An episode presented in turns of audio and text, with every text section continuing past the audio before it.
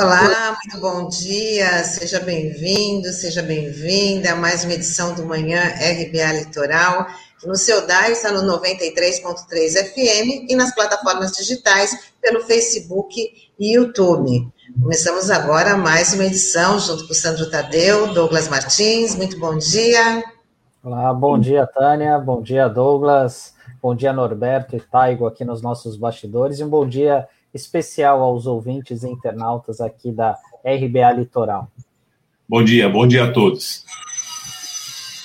Vamos começar já com o nosso giro de notícias, falando que a partir de segunda-feira, dia 15, o estado de São Paulo entra na fase mais restritiva do Plano São Paulo, a fase roxa. Com isso, as igrejas não poderão promover atividades presenciais, jogos de futebol estarão suspensos e as escolas da rede pública e particular entrarão em recesso. Haverá toque de recolher entre as 8 da, da noite e 5 horas da manhã.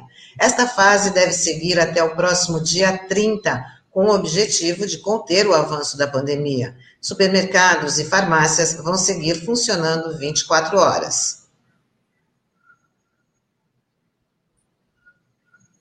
E a capital paulista chegou à marca de, de 19.300 mortes pelo novo coronavírus e se tornou a cidade com mais óbitos no país. O coordenador executivo do Centro de Contingência do Estado, João Gabardo, fez o alerta. Com essas novas medidas que estão sendo colocadas, é, se impõe que as pessoas entendam que, se isso não for cumprido, nos próximos 15 dias, nós não vamos conseguir acompanhar a velocidade da pandemia colocando mais leitos. Não será possível. As pessoas, se nós não conseguirmos implementar essas medidas e se nós não aumentarmos o isolamento social, nós vamos. Muita gente vai morrer. Muita gente com plano de saúde, com o melhor plano de saúde, não vai ter leito nos hospitais privados. Empreendedores de sucesso morrerão, com muito dinheiro na conta, mas morrerão. Assim como também morrerão trabalhadores informais, pessoas da classe média, todas. Não vai ter leito para todo mundo. É o recado aí do, do secretário executivo do Centro de Contingência do Estado, João Gabardo, que ontem falou diretamente sobre a, a situação. E antes da gente comentar, vamos ver um, um pedacinho de um vídeo do neurocientista é, Miguel Nicoleles, que também fala sobre o risco de um colapso funerário que contaminaria os lençóis freáticos e alimentos, causando um prejuízo devastador. O Brasil vai colapsar em todas as dimensões de um país, se a gente não fizer o que tem que ser feito. O governo federal não quer participar, problema do governo federal. Existem outros poderes da República. A sociedade civil a sociedade científica, o Supremo e o Congresso têm que assumir o, a, a tarefa de salvar o Brasil de um colapso jamais visto. O que pode se transformar, e vou terminar dessa maneira, não na maior tragédia sanitária do Brasil, na maior tragédia sanitária do mundo no século XXI. Como é que está a situação aqui, Sandro, na Baixada? Olha, a situação está bem complicada, Douglas. Ontem a gente até havia comentado sobre a questão do prefeito de Bertioga, falando do colapso que a gente estava, que era questão de dias, e ontem foi confirmado, né? O próprio prefeito de Santos, o Rogério, Rogério Santos, do PSDB, fez uma coletiva também ontem para a imprensa bastante contundente, falando que os leitos do HGA, os 20 leitos de UTI já estavam ocupados. O Hospital Vitória, que é o hospital de campanha montado pela prefeitura ali na Vila Belmiro, também já estava próximo do seu limite de capacidade e que gradualmente vai estar é, implantando mais 60 leitos de UTI aqui em Santos, mas já há uma dificuldade na contratação de profissionais, porque a demanda está sendo muito grande, né, em todo o estado, em todo o país, e há um e a gente sabe que o TI você precisa ter profissionais especializados, então é um cenário bastante complicado e, e os prefeitos aqui é, estão muito preocupados com essa situação que a gente já vinha alertando já algum, algumas semanas aqui na, na RBA Litoral. Bom, é, na verdade, nós estamos dentro de uma lógica que lembra aquele clássico título, né? Crônica de uma Morte Anunciada. A Baixada Santista tem 70% de ocupação da UTI, né? Como disse aqui o Sandro, né? Mas veja só, no último dia 10 eram 62%. Então, do dia 10 para o dia 11, pulou de 62% para 70%. Cubatão, Itanhaém, Bertioga, 100% de ocupação. Guilherme Álvaro, que é o hospital regional que atende a toda a Baixada, 100% de ocupação. Especificamente, Santos saltou de 44% para 68% em duas semanas. Um aumento de 50%, 55% da taxa de ocupação em 15 dias. E se a gente continuar com essa é, perspectiva, nós vamos, nos próximos 15 dias, ter 100% de ocupação dos leitos na cidade de Santos, que atende não só a cidade de Santos, mas atende toda a região. Aí nós temos a dificuldade de contratação de médicos. Por quê? Porque essa situação está instalada no país inteiro. Nós temos médicos importantes aqui da região apelando para que se faça um lockdown de 15 dias. Lockdown que foi feito em Araraquara, logo no começo né, do ano, como a gente noticiou aqui, e que, e por um período de 15 dias, e que depois conseguiu batar, baixar a taxa de contaminação. Ou seja, a realidade está na nossa porta a expor todo o ridículo daqueles que ainda tem um pouco, ainda tem um rescaldo dessa gente que circula aí nos finais de semana pedindo para que o comércio permaneça aberto. Toda a estupidez da concepção negacionista. É estupidez porque isso não é um debate acadêmico. As pessoas estão morrendo. E toda a inutilidade, repito, inutilidade do terraplanismo em forma de autoridade, a começar pelo governo federal, para a sociedade brasileira. Esse governo, ele não é só ridículo, patético, escandalosamente incompetente. Ele é inútil. É um governo inútil. Os mortos, hoje, se pudessem falar, eles falariam isso. Livrem-se desse governo. A questão é muito séria. Mesmo que a gente não tenha como atender as pessoas, porque elas já estão desatendidas na sua precariedade social, aqui na região, o maior símbolo disso é o DIC da Vila Gilda. Então a gente sabe que no centro da cidade, aqui, por exemplo, onde existem os cortiços, você falar de isolamento social é uma ficção, mesmo assim, a gente tem que falar de distanciamento social, porque isso força a sociedade a enxergar aqueles que são mais vulneráveis, que precisam de um atendimento diferente, precisam do Estado lá presente, não só como a polícia, chutando a porta do barraco e dando tiro, mas precisam do Estado na forma de saúde, na forma de política pública de auxílio, auxílio emergencial maior do que esses 250 reais, precisam de uma frente de emergência equiparável a uma lógica de campanha de guerra naqueles locais atendendo e prevenindo. Ou seja, eles precisam da sociedade solidariamente organizada em forma de Estado e política pública, que é essa nossa tragédia hoje. E é disso que nós temos que nos livrar. É muito sério.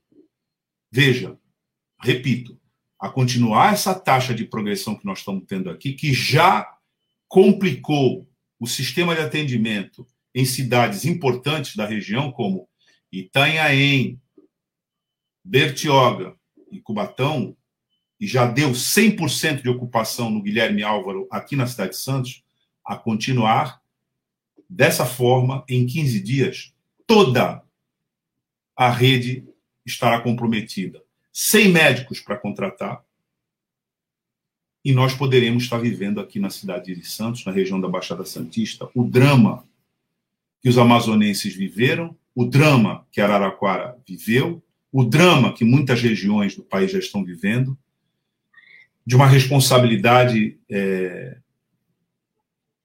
uma responsabilidade trágica para os médicos terem eles na linha de frente que escolher quem vai viver e quem vai morrer. Então é muito importante isso, porque a gente precisa todos os dias dizer que muitas mortes, a gente não sabe quanto, mas a expressão é alta, pode ser que, enfim, seja um número consideravelmente grande de mortes, foram mortes evitáveis. Então, não é uma simples nota que nós estamos dando aqui.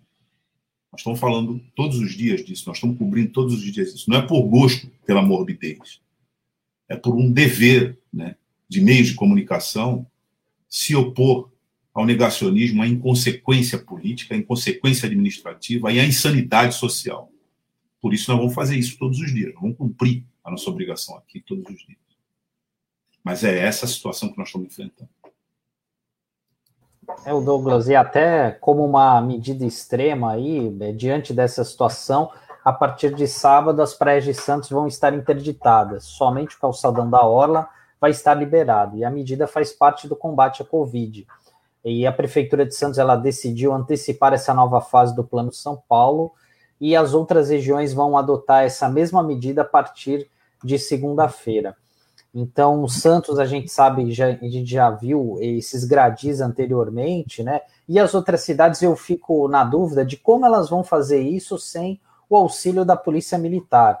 É, porque a gente sabe, por exemplo, pega, você pega Praia Grande com mais de 20 quilômetros de praia, é inviável, né? Uma guarda municipal fazer esse bloqueio, ficar chamando a atenção das pessoas, e a gente espera que a população tenha é, essa consciência. E um ponto importante que você tocou, Douglas, que é a questão da solidariedade, né? Porque a gente está num, num, momento de uma medida excepcional, né? E isso também, acho que por parte dos nossos governantes, também exigem medidas excepcionais, ainda que é, encontrem outras formas criativas para enfrentar essa situação, porque a gente está numa situação é, muito difícil, né? A gente, eu entendo, assim, alguns comerciantes que realmente passam por, por dificuldades, tiveram problemas com o seu negócio, enfim, a gente sabe é, o quanto muita gente está, é, e por outro lado, a gente não vê as prefeituras dando essa resposta à altura, né? Enfim, ainda você vê uma resposta muito tímida das prefeituras de uma maneira geral, pensando apenas na questão da arrecadação ou da lei de responsabilidade fiscal, enfim, que isso certamente isso vai mudar lá na frente o entendimento na hora que o Tribunal de Contas analisar a situação, que eles não vão ficar é, apenas olhando as planilhas, né, a parte burocrática da coisa. Você tem que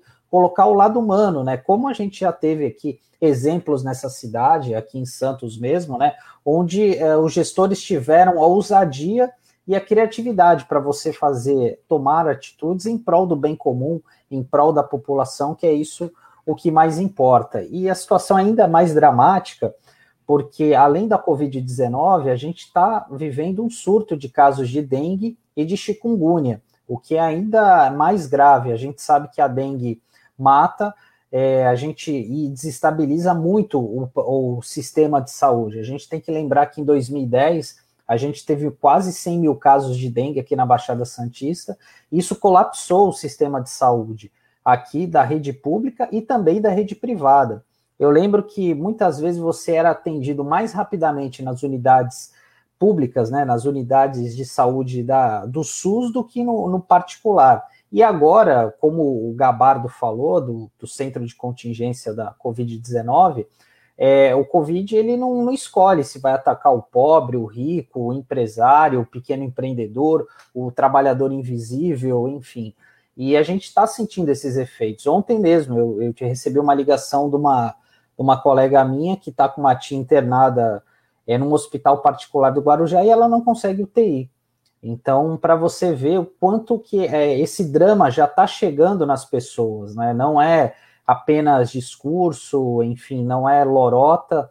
É, infelizmente, o presidente ontem fez uma live, uma tragicômica, né? Para a gente é, ser é, razoável aqui no comentário, né? Chegando ao ponto de, é, de cometer uma infração gravíssima, né? De ler uma carta de um é, de um suicídio, uma pessoa que teria se suicidado, mostrando foto que é, desrespeita qualquer, qualquer norma da OMS, da Organização Mundial de Saúde, né? E isso representa até um gatilho, né? O que é um gatilho que é uma atitude irresponsável de expor ao risco, né? Esse tipo de situação acaba expondo a, a pessoa que já tem alguma fragilidade é, emocional, psíquica, a levar ao suicídio. Então, é, é um absurdo, eu acho que o presidente vai ser denunciado aí no Facebook, nas redes sociais, e a gente não pode aceitar esse tipo de, de situação, esse populismo barato, né? É, justamente para jogar, jogar para a plateia num momento tão complicado e de exceção que a gente está. Sandro, a gente é, nunca viveu na história da República uma personalidade tão insultante da nossa condição de brasileiro como essa que hoje veste a faixa presidencial. Nunca. Nós estamos no momento mais indigno de é, sentir, nos sentirmos, né, como, como brasileiras, brasileiros, né, diante do insulto à inteligência, à civilidade, à humanidade na forma de poder. Essa é uma questão é, que nós vamos ter que cair na real. A sociedade brasileira vai ter que cair na real. Qual é a real? A de que a estupidez não é opção. Nós vivemos uma situação tão profundamente indigna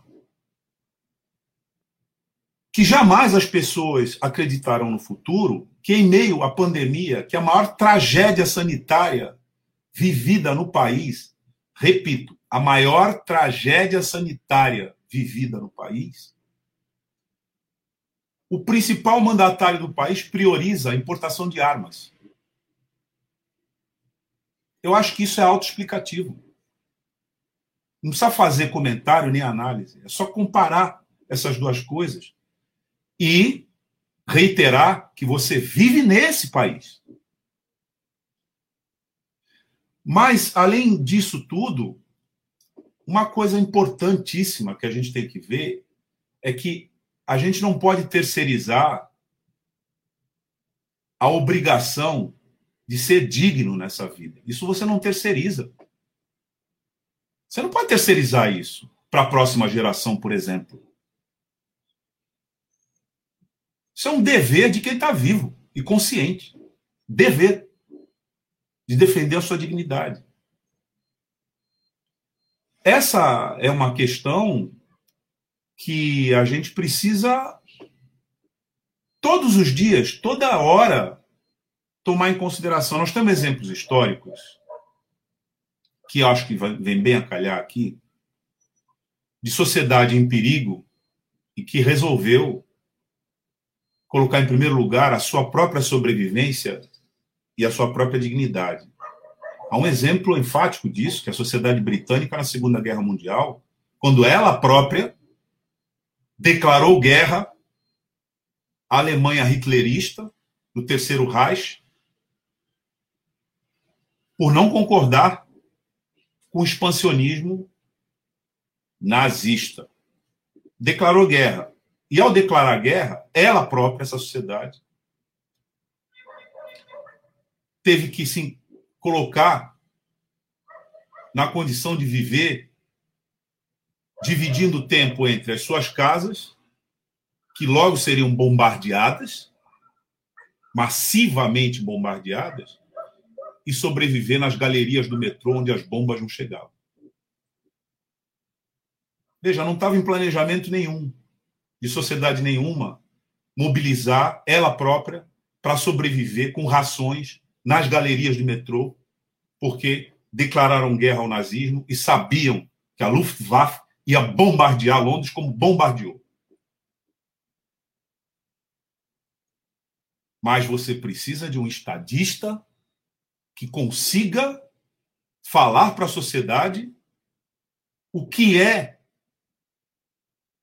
ela, como sociedade, sobreviver dignamente, ainda que ela esteja exposta a altos riscos de paralisação, de desorganização de toda a vida normal, porque a vida não está em condições normais. Essa é que é a questão. Porque se você se elege apenas para conduzir a sociedade em condições normais, não precisa você, um programa de computador faz isso.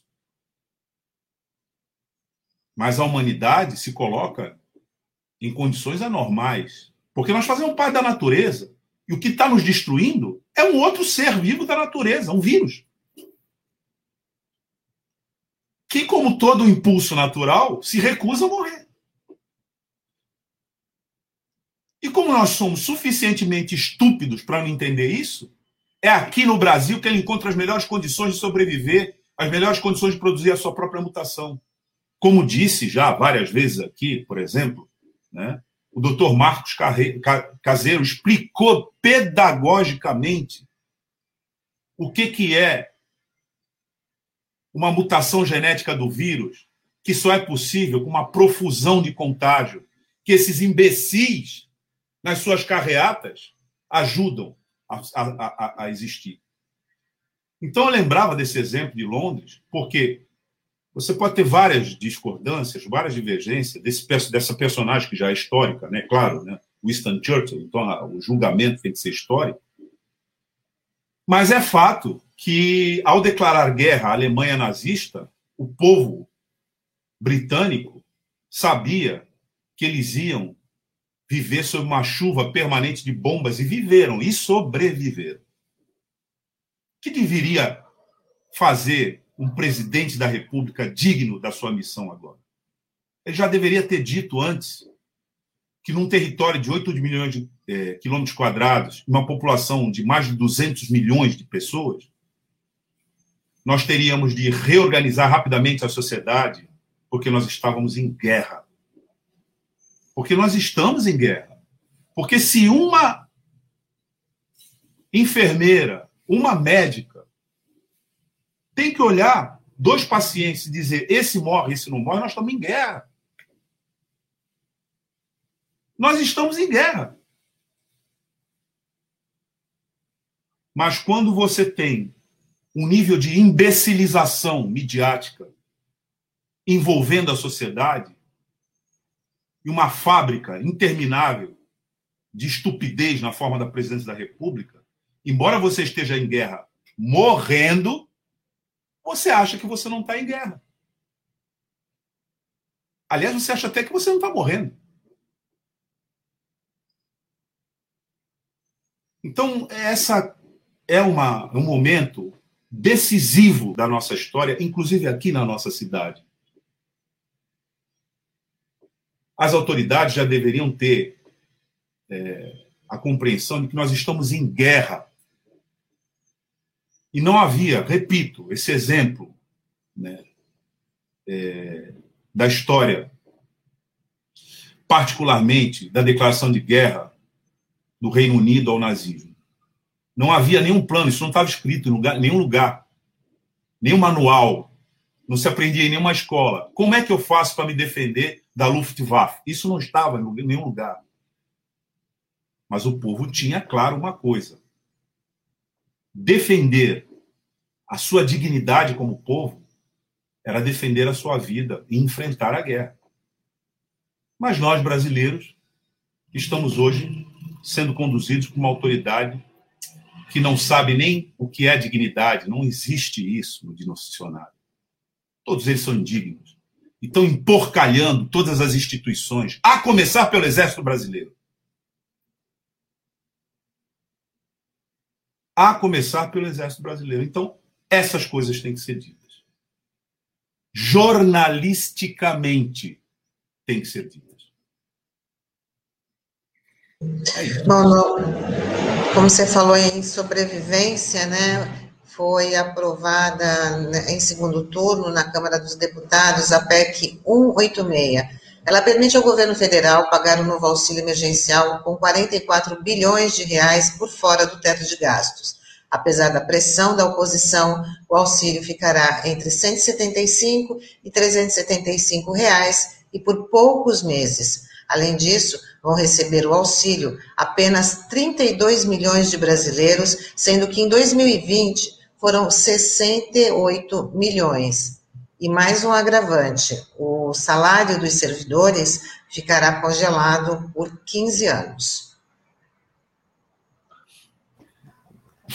É inacreditável, né? É, o pessoal Bom, os servidores aqui de Santos passaram por algo semelhante a isso, só que ficaram sete anos sem aumento, né? Que já foi um drama. É só você conversar com qualquer servidor aqui de Santos para ver como que era, né? E realmente é, é um quadro lamentável, né? Esse tipo de situação e jogando a responsabilidade de novo no colo dos servidores públicos, o que é que é inaceitável, né? Porque a gente sabe o quanto os servidores públicos são essenciais principalmente nas áreas essenciais, saúde, educação. A gente está vendo né, professores sendo obrigados a, a trabalhar na rede pública, né? Enfim, é, graças a uma posição firme aí dos sindicatos da POSP na luta, evitando isso, né? Esse tipo de situação com essa greve sanitária. E é, realmente agora a gente fica na expectativa aí sobre a MP, que vai definir esses valores, enfim, né? Porque é, já chega com, com é, tardiamente né, para o Congresso Nacional votar uma proposta como essa, porque a gente sabe que a população está necessitando de recursos desde dezembro e o cenário só se agravou de lá para cá, né? Então, talvez esse teto aí de 44 bilhões que foi estabelecido, talvez não seja o suficiente. E aí eu quero ver como que o governo federal vai agir, porque como vai ser, várias pessoas vão se cadastrar para receber o benefício, e aí, se passar dos 44 milhões, as pessoas vão ficar sem receber, como que vai ser o critério de escolha? Então é algo que talvez a gente tenha alguns problemas aí nas próximas semanas em relação a isso. É, nós vamos é, assistir aqui uma mobilização de toda a sociedade e os servidores públicos é, estarão nessa mobilização para se contrapor às, à legislação de contrabando. Veja o nível de crueldade que vem junto com a legislação é, do estado de calamidade. É mais ou menos o seguinte: o governo disse, estamos em estado de, de calamidade. Sim, estamos. Vamos discutir uma intervenção no orçamento para auxiliar as pessoas. Sim, vamos. Mas nós vamos fazer isso é, também junto com a perda de emprego, a perda de garantias, com a retirada da condição de acidente de trabalho, doença de trabalho para quem contrai a Covid no exercício da função essencial, não vai poder reclamar depois. A gente sabe, né, Sandro, Tânia, que a Covid, para quem sobrevive, pode significar muitas sequelas a começar, e é, é, incrível, porque as pessoas não discutem isso, né? a começar né, por doenças renais. São muitas sequelas. Alguém já disse, essa ideia de imunidade de rebanho que andou por aí é uma ideia assim extremamente idiota, porque você vai ter um país de sequelados. Os que sobreviverem terão sequelas. Mas é, você vê que nem se discute isso, né? Então, é, é claro que aos poucos a sociedade vai começar a se dar conta das implicações de tudo isso que nós estamos vendo, vai se mobilizar. E parece que os servidores públicos estão convidados a estarem na primeira fila, né? junto com os outros trabalhadores que perderam a Previdência, CLT, etc. etc. Né? Exatamente. Até, até acho que a gente deve, viu, Tânia, na semana que vem, trazer os servidores públicos aqui para conversar com eles sobre isso. Né? Me parece que é uma necessidade que a gente precisa levar em consideração factualmente, né? O que, que eles estão pensando disso, né? E justamente nesse momento, né, Douglas, em que, que nem o Sandro já tinha, já tinha falado, é, nesse momento de pandemia, a necessidade, o serviço é público se tornou essencial. E aí a forma do governo reconhecer esses trabalhadores, tanto da, da, da área da saúde, da educação, da, da segurança pública, essa é a forma que o, que o governo federal encontrou para reconhecer todo esse esforço da, da, dessas categorias, desses trabalhadores, num momento tão difícil, porque eles é, merecem esse um reconhecimento, mas a gente vê, é, a gente, isso ficou muito mais evidente durante a pandemia, que eu acho que toda a sociedade pôde ver aí a necessidade de poder reconhecer o serviço, o serviço público. Sandro, Tânia, olha o nível de crueldade. A gente precisa de médicos, profissionais de saúde na linha de frente. Eles são os que estão mais expostos. Aí vem o governo federal e diz o seguinte: caso você contraia Covid e sobreviva e tenha sequela, isso não será considerado acidente do trabalho ou doença do trabalho. Escreveu, botou isso na legislação. Se você falar isso né, de maneira é, explícita para qualquer pessoa normal, a pessoa vai ficar horrorizada. Aliás, deve ter gente ficando horrorizada nesse momento. Mas a gente deve ficar mais horrorizado pelo fato de que há um sistema de comunicação corporativa que impede que isso seja pelo chegue pelo menos dessa forma direta até você. Está aqui o comentário do, do Luiz Cláudio, que é músico, que é artista, aliás, um importante artista dessa cidade, né, é, nos cumprimentando e dizendo que o que mais entristece e revolta é o fato do próprio servidor, é, ou uma parte deles, ter eleito este que está aí. Né? Inclusive, Daniel, tem, né, o executivo e legislativo. Né? principalmente, ele, ele fala. É verdade, nós temos que reconhecer é, a precisão do comentário do Luiz Cláudio, que é músico, que sobrevive da música, inclusive na noite é, da Baixada, e que nesse momento está tendo sacrificado o seu meio de sobrevivência por conta disso. E mesmo assim, né, é extremamente consciente e faz um comentário dessa qualidade que nós estamos vendo, é, passando aqui. O Daniel Cara, quando teve falando com a gente, ele chamou atenção nessa parcela de, de servidores públicos que apoiaram né, o, o, o Bolsonaro e agora estão aí tendo esse tipo de reconhecimento.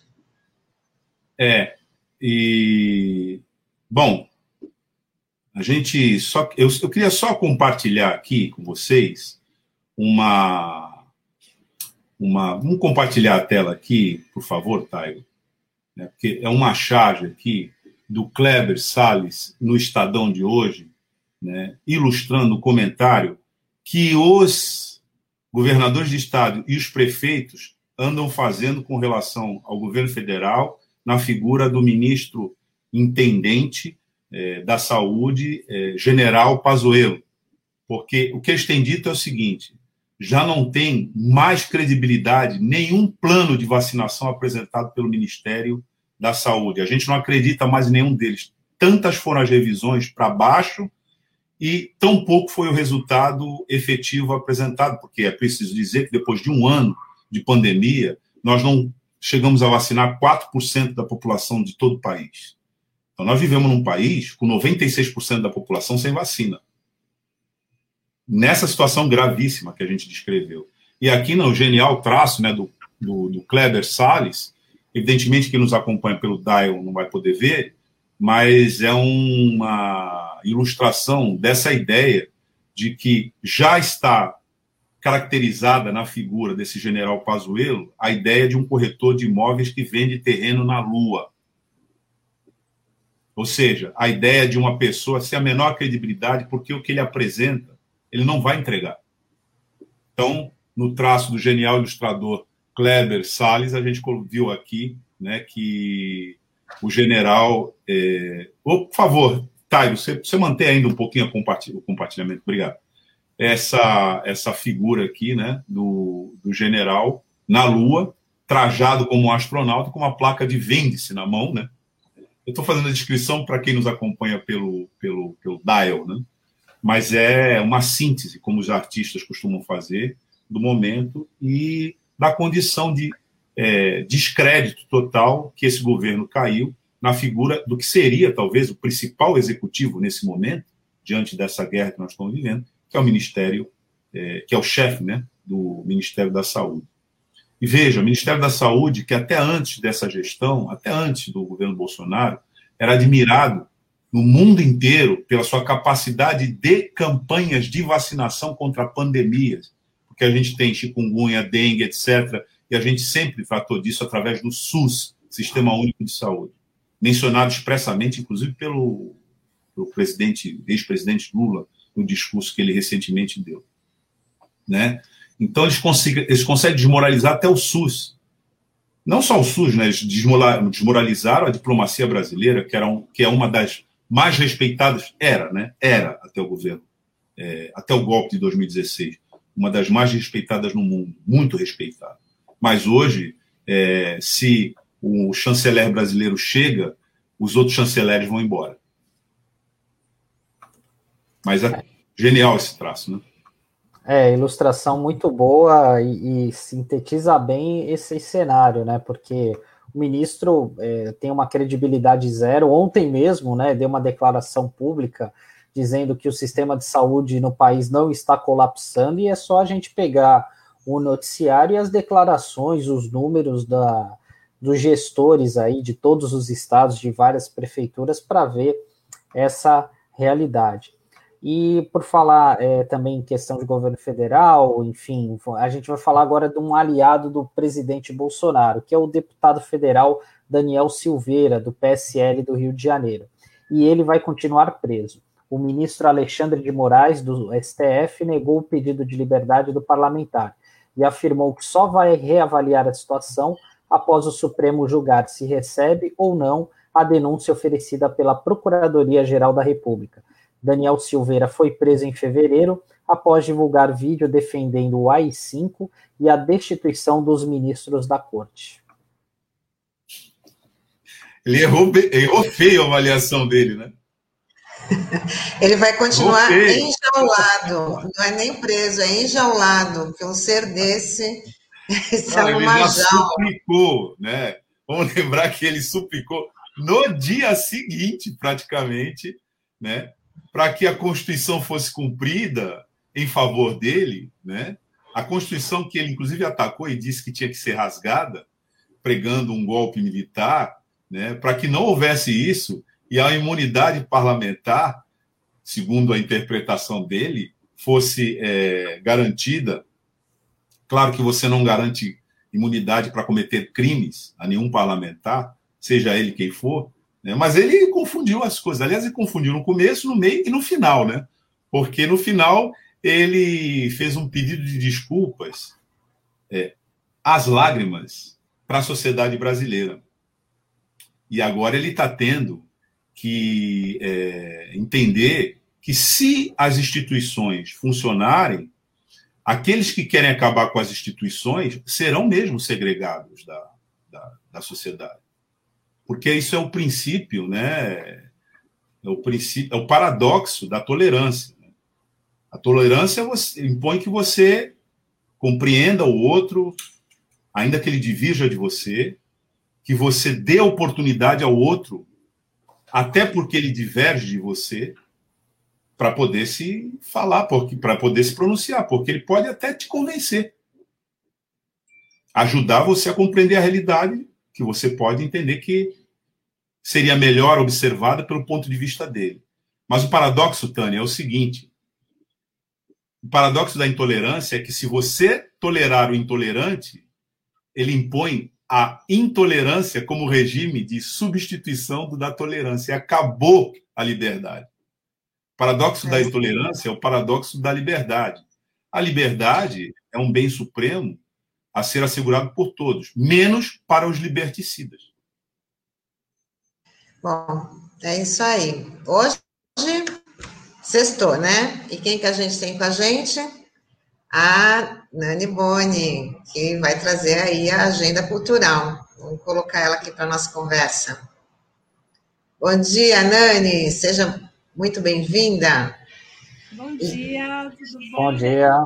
Bom dia, Nani. Eu estou adorando esse cenário aí, viu? Gostou? improviso, improviso, né, gente? Daqui a pouco meu filho vem aqui e destrói o meu sonho de cenário, mas é isso, eu tentei. Quem está nos acompanhando pelo Dial é um, um, um, na verdade, um tecido colorido, né? Verde e rosa. Eu não sei se isso aí é suspeito, não, né? Mas as cores são verde e rosa. Olá. Tem uma propaganda. Está correndo sério risco o cenário. Você tá vendo? no meu cenário. Mas é o Francisco isso, também está participando. O Francisco também está participando. Faz parte do cenário, né, Nani? Mas, Nani, é, é muito simpático esse cenário e me dá uma profunda saudade né, do Esquerdantina, né?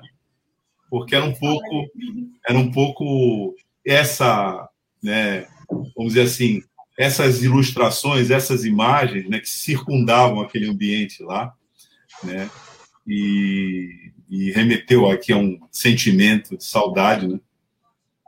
Ah, faz, já faz um ano, né, que não nos apresentamos mais, e pelo jeito nós vamos é, ficar ainda muito tempo sem poder fazer. Mais um ano. Mas é só, só um sentimento aqui que eu queria trocar. Acho que é o que mais dói, né? A falta de previsão, a falta de esperança. Mas vamos lá, Taninha. A Nani hoje vai trazer, além da agenda cultural, quem vai ser o convidado especial de hoje, Nani? Hoje é o Hugo. Hugo, ele é Hugo Bento, ele é um dos idealizadores do projeto da ZNO Music, onde ele atua como produtor executivo e artístico. Vou.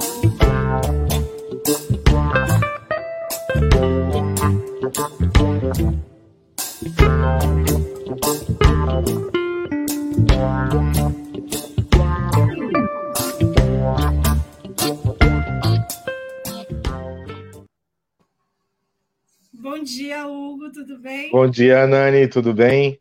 Tudo bem. O Bom dia ao pessoal. Dá um sinal aqui, o Taigo me cortou que a gente não combinou, mas eu vou ler antes aqui o release do Hugo, só um minutinho. É, Hugo é um dos idealizadores do projeto ZNO Music, onde atua como produtor executivo e artístico, selecionando artistas e produtores musicais, somando vozes e talentos para criar composições dignas das grandes produtoras. Hugo Bento some, some esforços com o Jonathan Baby para fomentar o funk da Zona Noroeste e levantar o nome de um dos maiores berços do ritmo no estado. Famosa favela organizada. Exatamente, quero que você fale disso para a gente também. Hugo, vamos começar então você apresentando o ZNO para a gente, falando como que funciona, como que foi a ideia e o que, que é o ZNO Music. Vamos lá, o, o, eu queria desejar bom dia para quem está nos assistindo em casa. O ZNO Music, Nani, ele começou na eleição. Nosso amigo André Marinho pediu uma pauta para fazer um vídeo e reunimos alguns artistas. Nele está o Zila, estava o WMC, o Elder e o Iago. E fizemos esse vídeo. A partir desse vídeo, tivemos a ideia de reunir mais a galera, porque estava faltando isso, a união dentro do bairro. E fizemos. Aí a nossa intenção era seis MC, só que no grupo acabou é que nem eu falo, nós somos uma novela, sempre um conhece o outro e andou com o outro na sua infância ou em algum ponto da sua vida. Numa primeira instância teve 12, hoje estamos em 30. Então aí reunimos e começamos a partir daí começar a ZNO. era para ser ZN Music, que é culturalmente como a Zona Noroeste é chamada, mas o certo a gente sabe que é ZNO Music, então começamos já a mudar essa realidade com o nome e surgiu a ZNO, que é o que está acontecendo hoje. A ZNO, né, ele é citado como uma oportunidade para mudar de vida e realizar sonhos, né, para quem os acompanha. Ô, Taigo, solta um teaser deles para a gente ver um pouquinho do trabalho, por favor. Papo de melhora, quero uma goma da hora, vou conquistar pra senhora, a vida ensina você chora. Papo de melhora, quero uma goma da hora, vou conquistar pra senhora, a vida ensina você chora.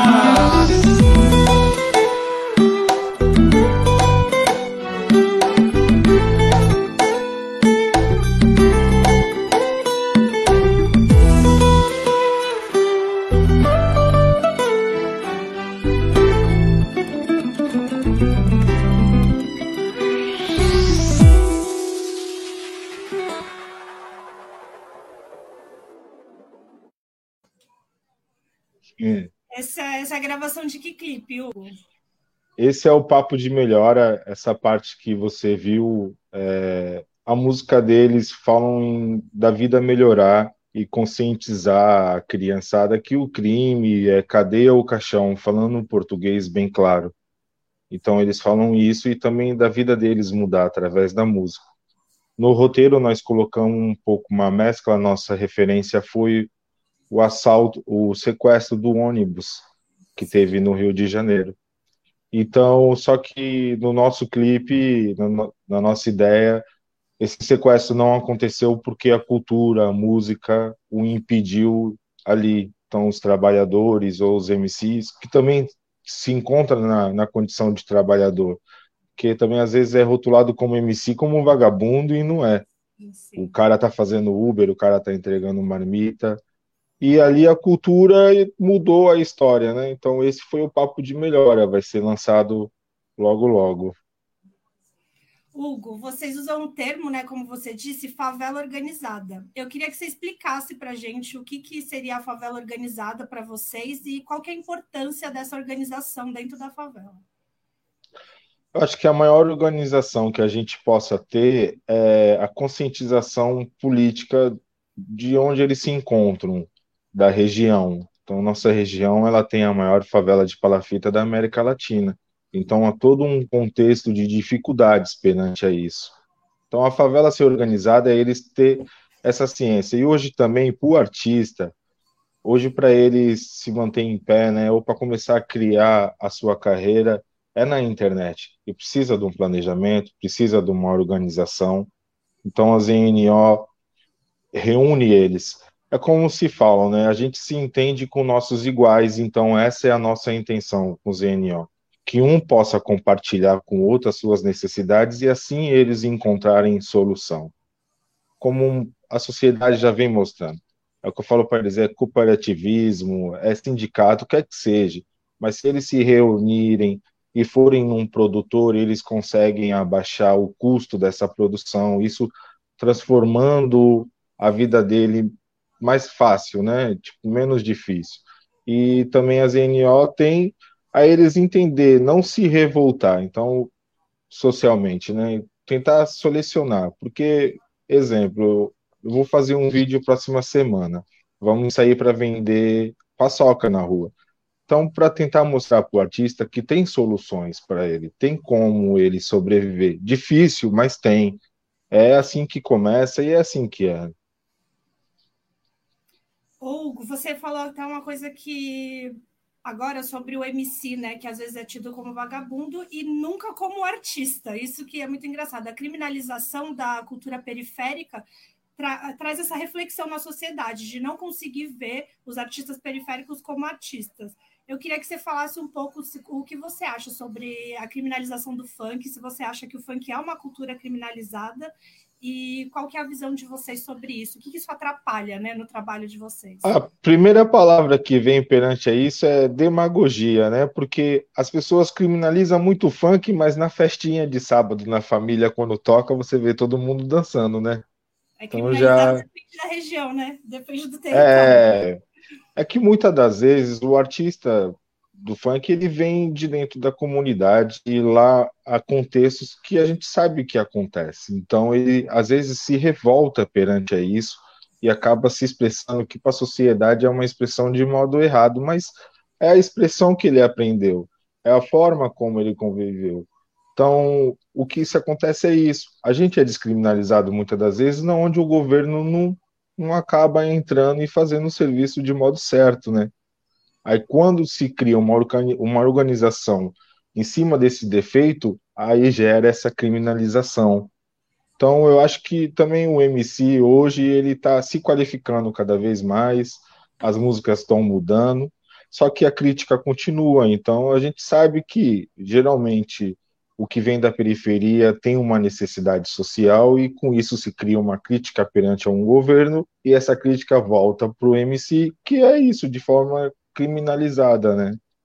Que não é. Hoje eu tenho 30 artistas, somente uns 5, 6 têm carteira assinada. Então, você vê que culturalmente também eles são desestimulados. Não estou falando que ah, que nem as pessoas criticam, ah, você está rotulando como pobre coitado. Não, mas de fato é desestimulado. Com um monte de fatores, né? Sim. E a questão das políticas públicas culturais que a gente tem na cidade, você acha que elas chegam até a periferia? Qual que são as ausências, né? Que eu acho que a gente pode falar assim que a gente tem por aí. Ah, eu acho de voltando a falar dos meus 30, dos 30 que estão comigo, poucos tinham ido na Câmara Municipal. A gente foi lá reivindicar para colocar o nome do Careca na quadra Society do Dari Coutinho. O Careca a gente vê como um MC, um MC que participou também de projetos sociais dentro do bairro e teve uma convivência. Tem pessoas que julgam falando que não, mas cada um com o seu julgamento, o nosso ponto de vista é esse. Então, voltando a falar, eles não conheciam a Câmara, não sabem quem é o secretário de Cultura, então são informações que a gente vem passando para eles. Coeficiente, toda essa estrutura de uma eleição, que nem, vamos falar do artista, ele tem um recurso na cidade dele que é emenda, mas quantos sabem o que é uma emenda e como conseguir ela? Como a gente pode se organizar para eleger alguém para poder ter recurso a isso? Porque muitas das vezes as pessoas não têm esse entendimento que um vereador é um representante de uma classe. Então, o meu bairro é uma classe, a minha a, o funk é uma classe, então assim a gente vai se organizando, vai mostrando para eles, e eu acho que falta comunicação, sim, do governo com, com os artistas de Santos. E o Taigo, volta para gente o comentário do Jota e do Marcos Canduta para eu ler, por favor. O Canduta falou que alguns músicos se uniram para ajudar outros músicos que estão em situação desesperadora. É um trabalho de rede, né, também que os músicos estão fazendo. É, e o do Jota, por favor. A crítica é fundamental para a evolução, mas tem que ser justa a crítica construtiva, só para mostrar que a galera está interagindo.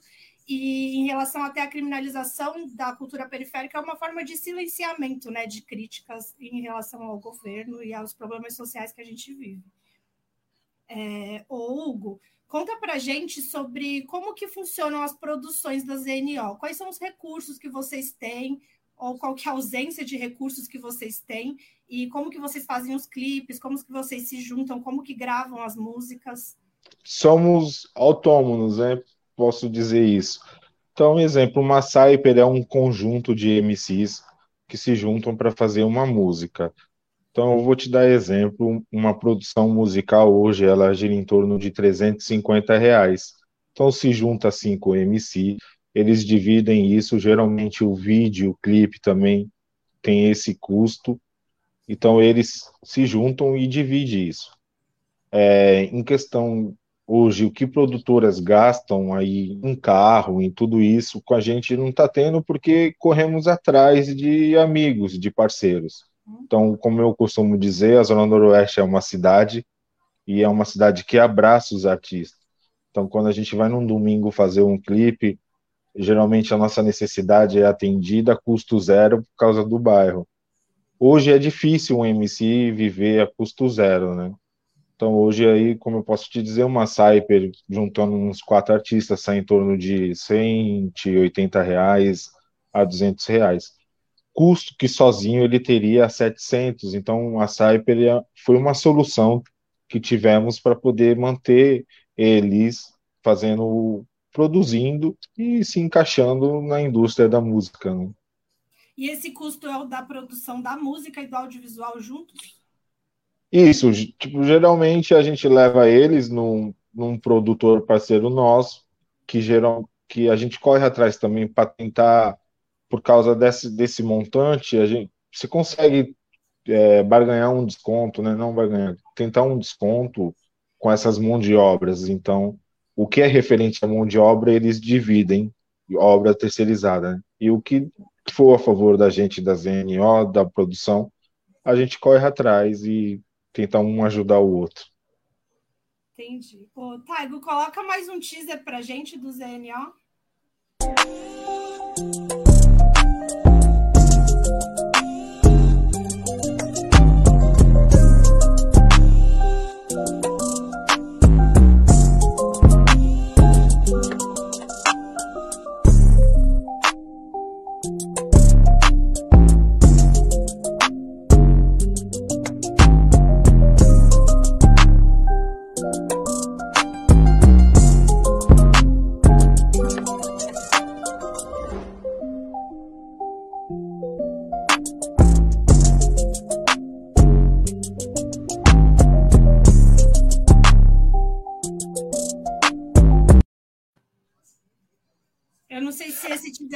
Primeira música que vocês lançaram ou não? Não, esse é um, um é rap trap, né? É, o nome da música é Nossa Cultura.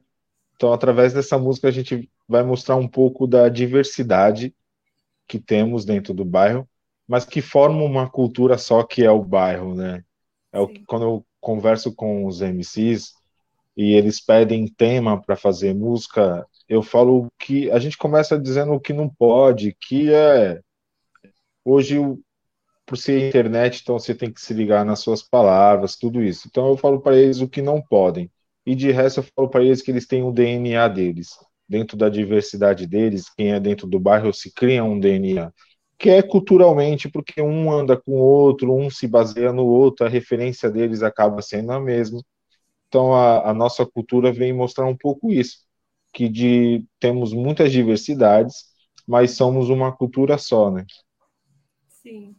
Na é... Zona do Oeste, eu costumo dizer, exemplo que o espírita, ele dá bom dia para o evangélico, e lá eles se abraçam, e eles conversam, e eles compartilham, não tem mimimi, não tem frescura, né? É a nossa diversidade, é a nossa cultura. Sim, uma cultura própria. E eu, eu conheci vocês através do primeiro clipe que vocês lançaram, e em pouco tempo vocês conseguiram assim umas visualizações bem significativas, né, dentro do YouTube e das plataformas. É, eu queria saber se isso se deu de forma orgânica e como que funciona essa rede de divulgação de vocês. É, comunidade é o famoso boca a boca, né? Então, hoje a gente tentou trazer é o que as pessoas na política eleitoral falam que você tem que trazer a militância para dentro da rede social.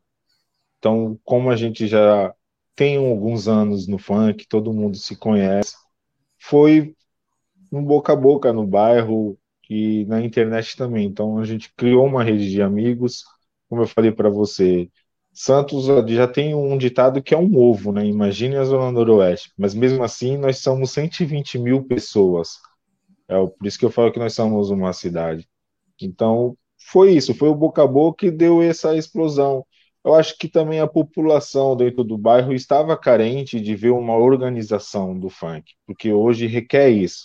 Você tem que ser mais profissional do que antigamente. Não é ser também mais profissional, É que mudou as circunstâncias, então requer mais conhecimento. Então, através da organização, eu acho que despertou isso nas pessoas. A gente teve 15 mil, 16 mil visualização. Um projeto de que na época tinha quatro, cinco meses, é, é legal esse resultado. Foi atendido a curto prazo. E Hugo, você cresceu na Zona Noroeste, né? Cresci, morei lá até os meus 25 anos. Hoje não moro mais lá, infelizmente, mas ainda continuo com a minha responsabilidade social perante a região. E como eu sou um amante do funk também, a gente juntou o útil com o agradável e tá, tá indo. Mas eu amo aquele lugar, minha família é de lá. Tem um avô meu tem o nome de uma creche lá, Anísio Bento. Minha família também construiu um, um centro espírita, então tem também uma, uma história linda. Não tem como eu negar meu laço com lá. Eu queria que você contasse para a gente um pouco das tuas influências, o que, que você escutava, como que eram as influências da Zona Noroeste na tua infância e na tua construção cultural. Eu não. A minha tá dormindo, minha filha, daqui a pouco também ela possa acordar e aparecer.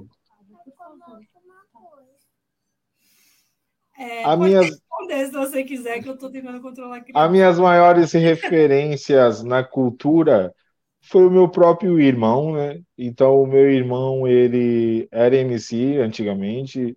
Também a rádio que meu avô meu avô era presidente de uma sociedade que tinha uma rádio chamada Laser FM, então eu acho que começou a partir daí.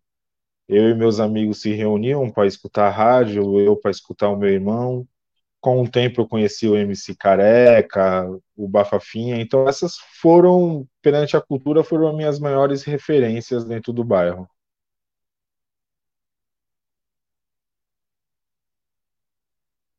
Criança, então, desculpa a intervenção. Não, tudo bem. É, queria que você contasse agora para a gente qual que é a pretensão de futuro para o ZNO, o que, que vocês almejam enquanto equipe, enquanto coletivo, rede, o que, que vocês estão visando aí para esse futuro, mesmo que incerto agora durante essa pandemia? É, hoje, nossa maior dificuldade é o assédio das grandes empresas de São Paulo, né? Então, é, no funk hoje tem tudo tem contrato. Então, a gente pensa em se formalizar mais, mas antes de se formalizar também cumprir essa essa necessidade que falta do social. A ZNO está correndo atrás, a gente já tem um lugar, a gente está passando por um processo de reforma, vamos fazer um estúdio. Então, desse estúdio, eu vou trazer um produtor. Aí ensinamos para outras crianças que tem essa necessidade, não tem a condição financeira. Com isso, a gente gera essa mão de obra que atende os seus amigos e assim eles crescem. Só que também eu tenho já uns artistas que estão prontos já querendo se encaixar no mercado. Então hoje, é o que eu falo, a gente tem arma para atacar, mas não tem escudo para se defender, porque você fica à deriva desse assédio de São Paulo.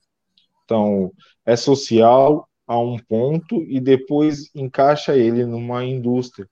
Mas a gente tem que saber se preparar para quando essa indústria vir, né? Porque hoje tudo é capital. Então, até para você também manter um social, você precisa de um capital. É o que a gente tenta mostrar para eles. É, eu costumo muito dizer para eles tomarem cuidado para não ser a mão de obra barata do capitalismo para que eles, che eles chegam numa grande empresa impondo o seu devido valor.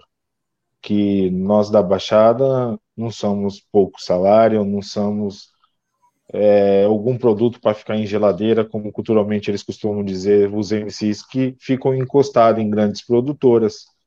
Eu também creio que uma cultura do, do artista ser mais independente possa aparecer. Ele não precisa terceirizar o futuro dele só para sanciar. Ele, basta ele esperar e requerer, tipo, requer conhecimento, né? Para botar em prática o, no, na sua carreira. Mas a gente pensa assim no futuro, talvez virar uma produtora.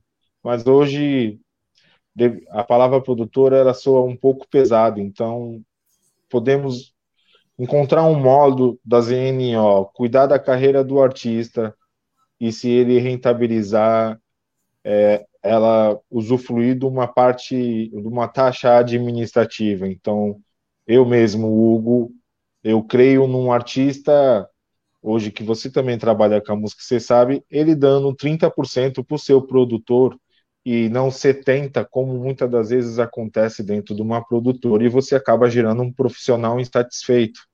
Uhum. Entendi. Ótimos panos. É, Obrigado. Aí, coloca o último teaser para a gente assistir, por favor. São várias fitas que acontecem na periferia, vai. São várias vítimas afetadas por balas perdidas. Por esses e outros fatores que atingem nossos moradores. Cansados de tantos horrores, destinados a ser perdedores. Lutando por cores e valores, criaram a própria facção. Traficando drogas e armas para conseguir o seu pão. Maquinado mente criminosa, protegido por Nossa Senhora. Na cintura carrego o oitão, no punho portando a pistola. Você sabe que o mundo dá voltas. Numa delas cê vem encontrar O retorno do extremo Boladão do TH, tamo junto. Papara, papá do lado. A do outro. Isso é zona noroeste. É o cartel cabuloso. Papara, papá do lado. A do outro. Eu quero do mundo, eu necessito Senão fico louco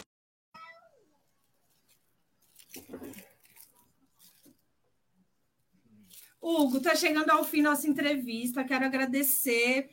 Estou é, muito admirada com o trabalho da ZNO. É muito bom saber que existe esse tipo de iniciativa e que vocês estão construindo um trabalho muito bonito.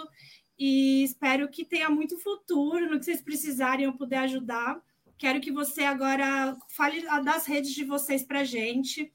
Se mostre também os canais, como que a gente acha vocês, os trabalhos de vocês. Pode falar. No YouTube a gente está. No YouTube nós estamos como ZNO Music, no Facebook, no Instagram também como ZNO Music, no Facebook como fanpage e como Facebook mesmo tá Jonathan ZNO Music.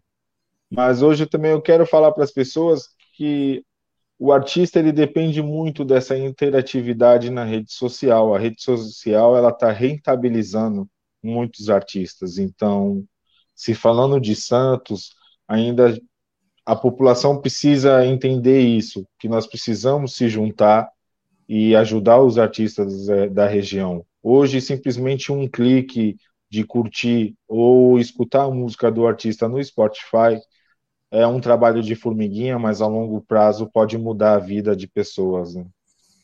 Isso, gente. Acessem, compartilhem, escutem o trabalho de artistas periféricos, faz, faz muita diferença para a carreira deles.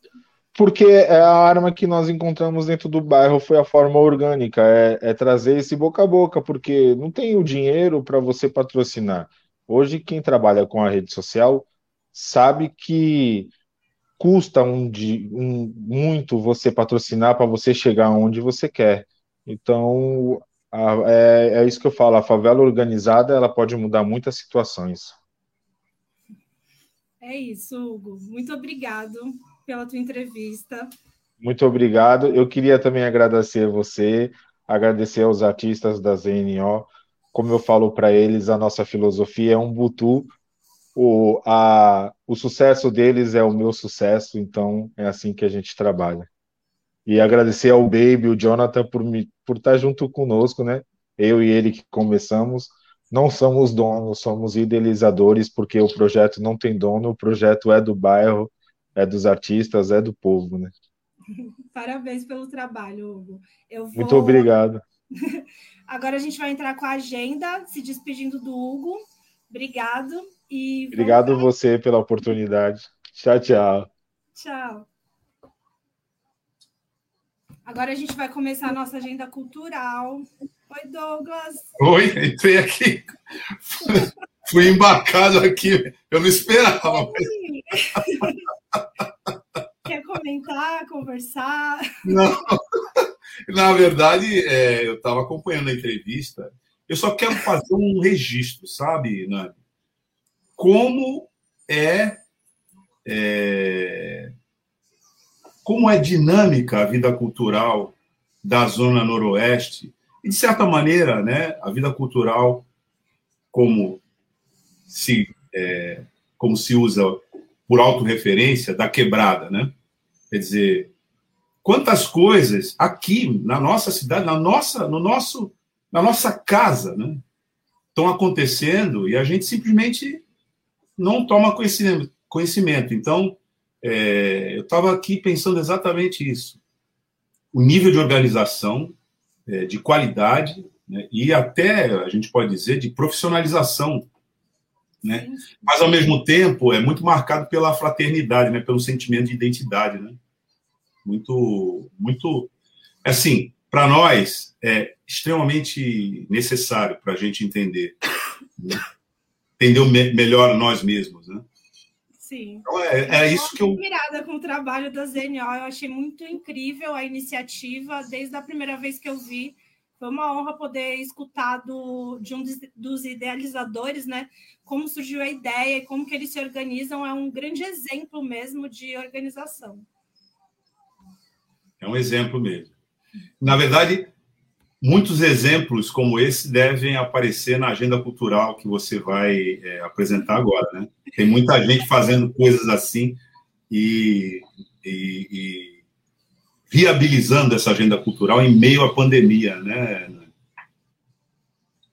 Pode colocar a primeira, Taigo, se você quiser, do olhar marginal. É, Olhar Marginal, O Corpo Atrás da Lente, é uma websérie documental sobre seis artistas de São Vicente que residem e direcionam seus trabalhos para a periferia. A concepção da série surgiu por conta de questionamentos sobre espaços, referências e a diversidade da produção artística periférica, tendo como objetivo o diálogo sobre a linguagem e os projetos desenvolvidos, a série aborda as memórias, inspirações, sonhos e dificuldades no percurso dos artistas. É, vão ser alguns EPs dessa série, eles vão ser lançados pelo Instagram do Olhar Marginal, é só vocês seguirem. É uma, um projeto também contemplado pela Lei Aldir Blanc de São Vicente.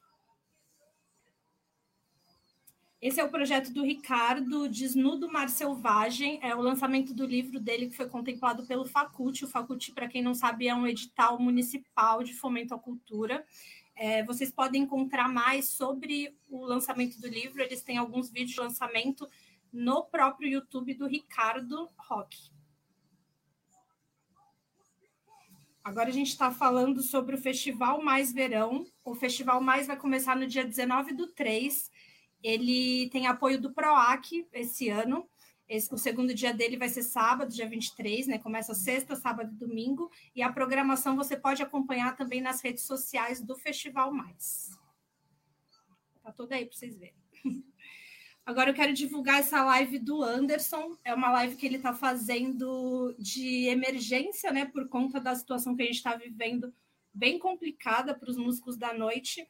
Então, ele está também divulgando um cover solidário para quem puder colaborar. A live vai ser no domingo, dia 14 do 3, às 2 horas, na, no Facebook do Anderson, que é Anderson Borges. Acho que muita gente conhece o Anderson por aqui. E eu acho que agora é a hora né, da gente usar a nossa solidariedade também e apoiar os músicos da região, que estão numa situação bem difícil.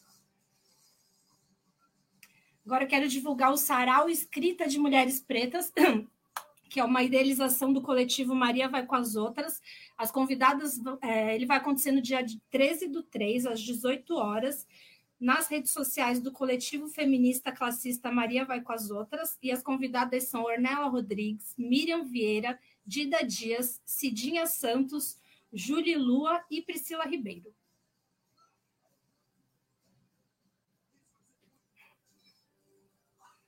Tá sem som. É, estava sem som. Não, a, a live vai reunir aqui pessoas muito expressivas, mulheres, né? Mulheres pretas muito expressivas aqui da nossa região. Incríveis. Agora Nani, tem teasers. Pode falar, Dom. Sim. Ah, tem o teaser? Tem uns teasers de divulgação que eu quero divulgar agora. É uma produtora também de artistas periféricos. Essa é mais voltada para o rap e ela chama DVL Produções. É uma gravadora, na verdade, criada para suprir a demanda de artistas de rap que necessitam de um suporte completo e gerenciamento de carreira. Onde foi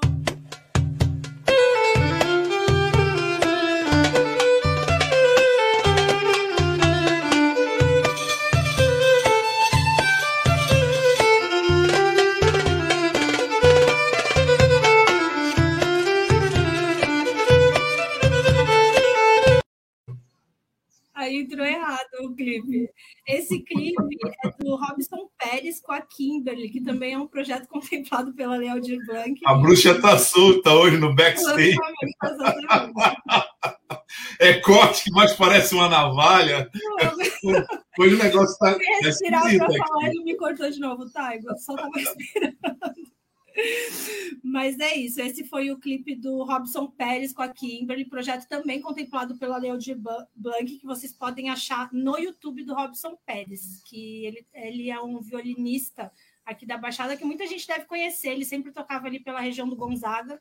Não sei se vocês já viram, e agora ele conseguiu lançar o seu trabalho autoral através da de Blanc. Pode soltar o próximo, Taigo, que eu acho que agora. Música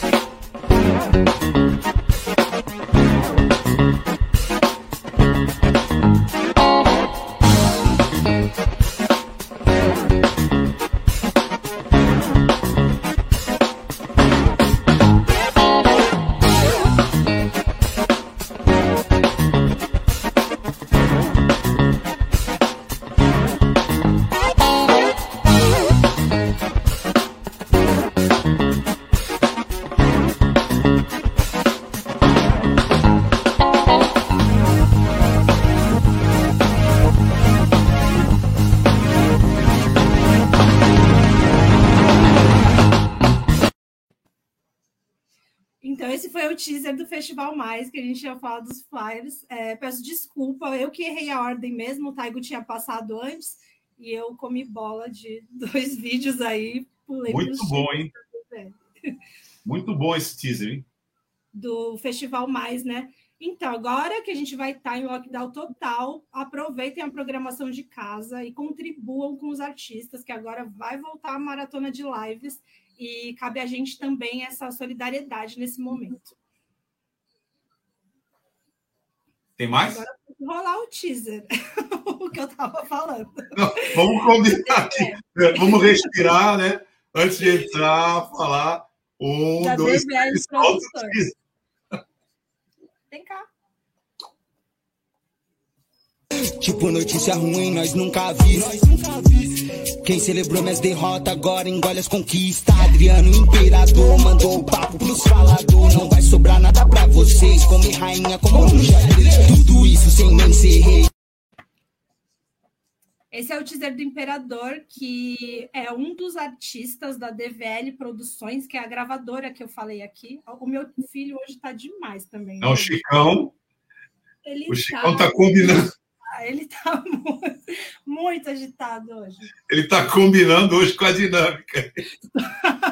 Mas a gente pode combinar. A gente pode dizer o seguinte: o cenário está sobrevivendo ao Chicão. Não é? Eu achei que ele já teria derrubado. Calma aí, filho, que a mamãe está falando. E então, só para eh, completar, né? É, esse teaser é da DVL Produções, a gravadora, para vocês acompanharem no Instagram.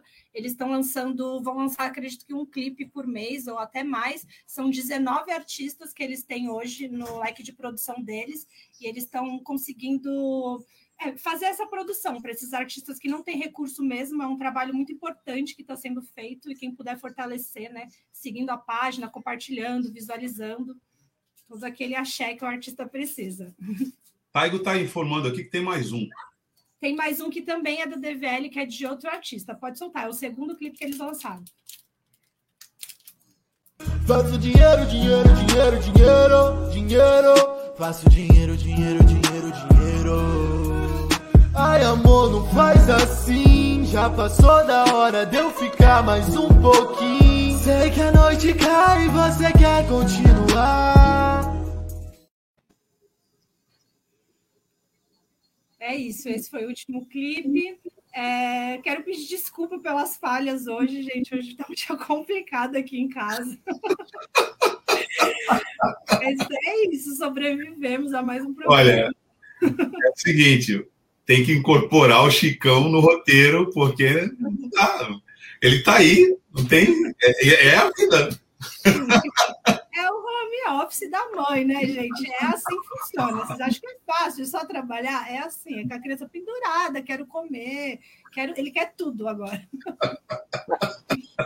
A gente entende perfeitamente, Nani, isso faz parte aí da nossa, até da nossa proposta de, de programação, que é essa, essa descontração, essa realidade mesmo, né? E que é uma coisa linda, o, o, o, Sandro também tem o Theo, que de vez em quando aí participa. o Theo está quieto, né? É, é é, aí uma hora. Ele também se associa. Mas acordou, veio direto no quarto. Dá uma fiscalizada, né? É isso aí. Na verdade. É vida, é vida. É... Não, não tem, não tem, não tem né, aquela coisa mítica e tal, né? Na verdade é isso aí mesmo. Isso aqui é o que você está vendo mesmo, não tem. É daí para pior. É tudo verdade. A gente está se pirando. Como que é ser mãe na pandemia? Como é que ser mãe solo na pandemia? É daí para pior. Como é, que ser, como é que é ser mãe na pandemia, fazendo né, apresentação ao vivo na RDA, com o Chicão mandando ver no cenário novo? Viu, gente? Eu acho que na semana que vem eu vou prender embaixo também. Vamos ver como que vai ser. tá ótimo, tá ótimo. Tá, tá bom, gente. É, vamos encerrar aqui a nossa programação de hoje, né? Com essa super agenda aí com a, com a, que a Nani trouxe. A gente reforça também o que você falou, Nani, que durante esse período que vamos aí ter medidas mais restritivas, vamos prestigiar os nossos artistas acompanhando lives, colaborando. Isso é, além de ajudá-los, né? É a nossa vacina para a gente passar aí esse tempo, né, um pouquinho mais isolado dos amigos, da família, é o nosso deleite nesse período tão, tão te tenebroso, né, tão terrível. Mas a gente vai passar por ele, a gente vai resistir, se Deus quiser. É isso aí. Bom, e a gente vai é, se despedindo aqui, né, com essa edição do dia 12 de março do nosso Manhã RBA Litoral. Você pode acompanhar né, a agenda cultural aí da Nani, a entrevista que nós tivemos aqui também, né? E, na verdade, a situação que nós estamos vivendo que tudo indica não vai mudar tão cedo. Na segunda-feira, inclusive, a gente entrevista aqui o ex-ministro da Saúde, né, Padilha, né, e certamente vai nos trazer mais informações, porque ele é deputado federal também, então ele vai nos trazer mais informações a partir né, do Congresso Nacional também de Brasília sobre a agenda e o que nós estamos fazendo aqui. Aqui você assistiu e acompanhou uma RBA Litoral com a apresentação da Tânia Maria, né? Ô, Tânia, eu tô com saudade do tempo de estúdio de rádio. Você viu que eu tô fazendo. É, mais juntinho, né? Rádio, né? A apresentação da Maria não é bem assim aqui, né? A apresentação é tudo aqui. Né? Agora está cada um no seu quadrado. É, mas aí eu vou também fazer, já que eu estou nessa, nessa modulação né, própria do rádio, né, com os trabalhos técnicos do Tiago, né? Tiago do Taigo na técnica, né? Taigo na técnica e o nosso querido Norberto também é, na técnica também, né, produzindo os nossos cards de chamada, etc. Bom, é, eu, antes de vocês aqui, vou me despedindo né, da edição de hoje, avisando que você fica na companhia do é, nosso querido Olavo Dada, com o som da praia, a Praia do Sol. Agora de manhã e à tarde você acompanha o Tarde Brasil RBA Litoral com Marcos Canduta. Se você perdeu a edição de hoje, você pode no dial, né, é, acompanhar às 19 horas. E se você está nas redes sociais, você pode a qualquer hora acessar a edição que ela já fica disponível assim que a gente sai do ar, né, para é, para o seu acompanhamento. É isso. Tânia, Sandro, Nani. Tchau. Até segunda. Aí, pessoal. Tchau. Se cuidem e aproveite e deixe o seu like, sua participação. Como o Hugo falou, né? Isso também é importante para a gente aparecer na timeline das outras pessoas e tal, e para seguir adiante com o projeto aqui da RBA. Isso aí, Comenta, pessoal. Compartilhe e marca a gente. Bom final de semana. Tchau.